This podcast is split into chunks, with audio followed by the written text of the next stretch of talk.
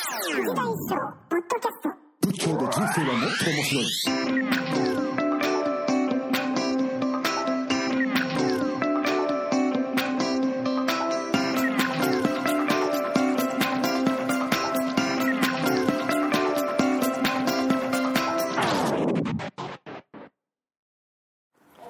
藤田一生仏教で人生はもっと面白い皆さんこんにちはこんばんはおはようございますナビゲーターの良樹ですでは仙台に、えー来ていらっしゃる藤田一生さんをお呼びしたいと思います一生さんはいえ今からやるんですか もうやってるの今一応これあの撮ってる予備で収録しよう予備収録あ可愛いですねかわいいんですよこれあれはいですねケムグジャラのケムクジャラのケあンムのクリジャラのなんとかヘアっていうやつです、はい、今回はあの一生塾で仙台の来た来たあ違うの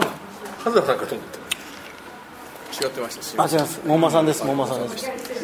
はい衣装塾で仙台に来られて2回が終わったところですね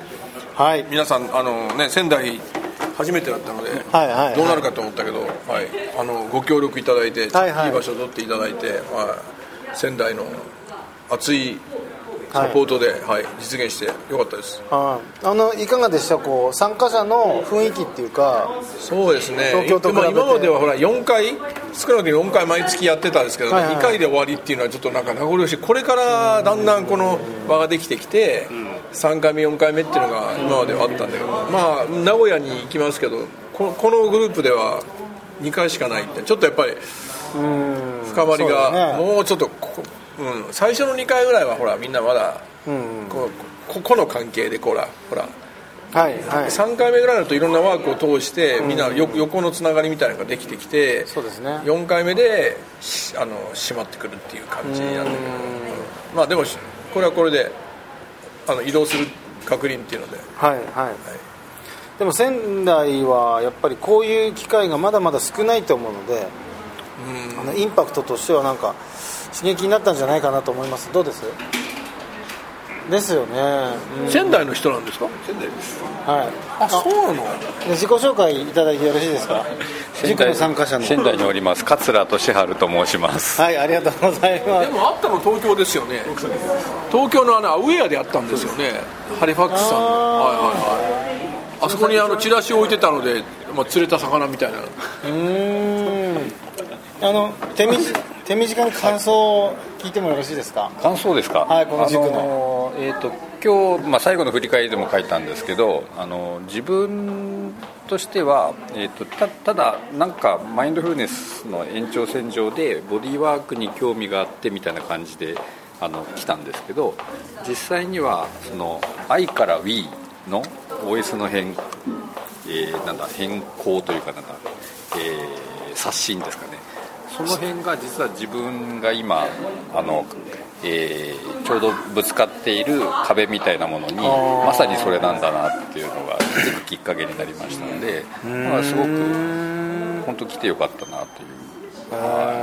素晴らしいお世辞じゃないですけどお世辞じゃないですかお世辞じゃないです ボディーワークも愛からウイにやあの変わると体の動きも変わるし自分と体の関係というかでも変わるからあの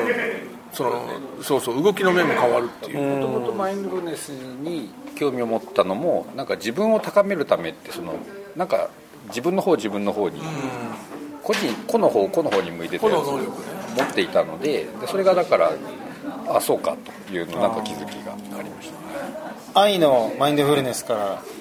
We のマインドフルネスみたいな、えーいやす素晴らしい感想じゃないであすあかよかったですねたまたま今とのと横にいた のにこういうなってるんだねそうなんですねじゃあもう一方、いあの受講生でいらっしゃいます赤野さんは熟成の赤野ですい赤の他人じゃない赤野タニーさん違うんです君君明さん君明ではいはいははいい、えー、と赤野さんは、はい東京のもう何期東京何期何何期生です東京も3年やったんですもんねそうほとんどさ最初からですかあねあ2そう年ですか半ぐらい参加しました香川県から帰ってるのはそうですよね、はい物好きとしか言いようい言いようがないですよそう仙台までやってきました仙台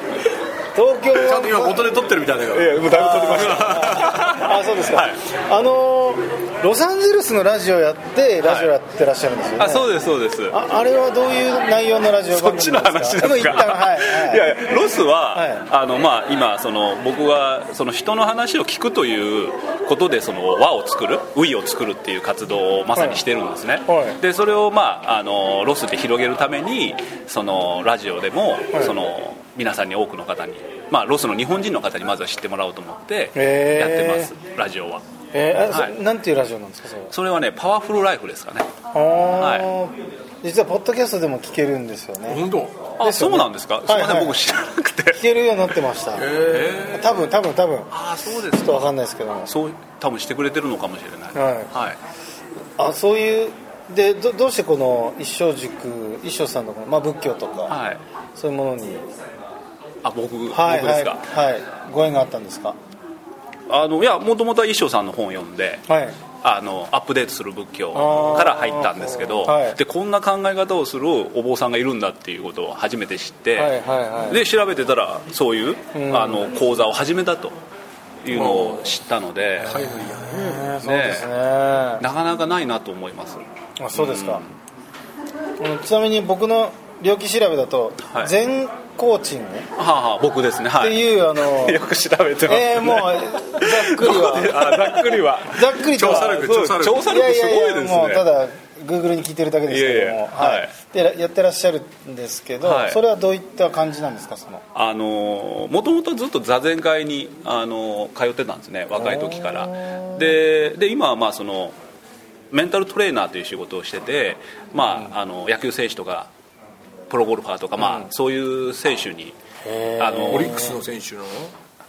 打撃打撃のコーチングとか言っちゃいいますか、へーあ一応名前はシークレットなんですけど、あまああのはいオリックスで問題ない、はい、あそうですかいや全然いはいやいいですよチーム名は OK なんですけど、へーはい、でまあそういうのやってて昨日もまあやってきたんですけどへー昨日まさしく今日やったあの目の話はいあの要するに見ようとする目ではなくて、んあの目があるぞと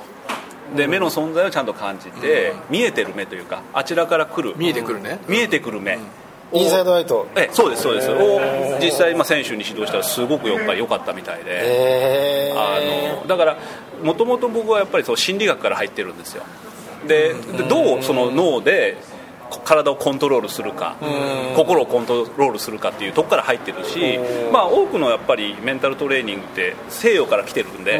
そういうのが中心なんですよでもそれだとやっぱりどっかで燃え尽きたりその一瞬成果は出てもはい結局長く活躍できなかったりやめちゃうんですよねそのまあ、無理でゴリゴリやってるからだそうなんですよねどっかで無理が来て体が悲鳴上げたり若い時はまあ聞くけど、まあ、あの年取れば落ちてくる筋力なり反射速度なりそういうのに頼ってるのねスポーツで大体そうでしょ選手寿命みたいなこと言うけどねああなるほそれでずっとその疑問に思ってたんですよね、そしたらその時禅に出会ってあのその一生さんに出会って真逆なんだなとアプローチをしてどっちがいい悪いというよりもその真逆のアプローチがやっぱり禅だなと僕は思ってるんですね、だから、まあ、さっき言った見るんではどう見るかそれは多分心理学ではどう見るかを研究されてるので、その本もたくさんあるわけですよ、どうしたらフォーカスできるかとか、どうしたらアテンションできるか、だけど禅は違うじゃないですか、はいはいどう見るかじゃなくて、どうですねうん見えてくるものを感じるというか、受け取るというか、まあ、まさしく能動と受動というかね、うんその辺のやっぱりこう真逆なところが、やっぱり両方あってすごくその選手の力が人の力って伸びるんじゃないかなと思って仮説として指導してるんだってそしたら割と効果があるんだってその剣道の剣道でもありますし野球でも野球でもゴルフでも。これやっぱり普遍なんじゃないかなと思いますああまあそうですよねただやっぱりねその以前僕がやっぱり習ってたらいやとりあえず座りなさいとはいはいはい、はい、10年したらいわなんとなく分かってきますみたいなあれは無心になれって言うんですよでもね無心になれって言われても無心になれない慣れたら不審でしょうねゆるそうですねでやっぱりそこにちょっと疑問を感じてどうしたらじゃあ無心になれるそのステップなり考え方があるんだろうっていうのを模索してたので、はい、そうですか、あーこれなんかいろんな面白い人が塾に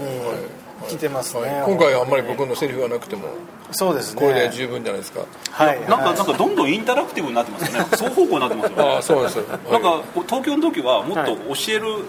感じだったし僕らもそういう気持ちだったんですよ、い、はい、塾自体がですねそうなんですよ、はいはいはいでも今回仙台に来てすごい双方向になってきてるというかあー仙いや台そのれが人できる人たちがいるから仙台の人熱いなみたいな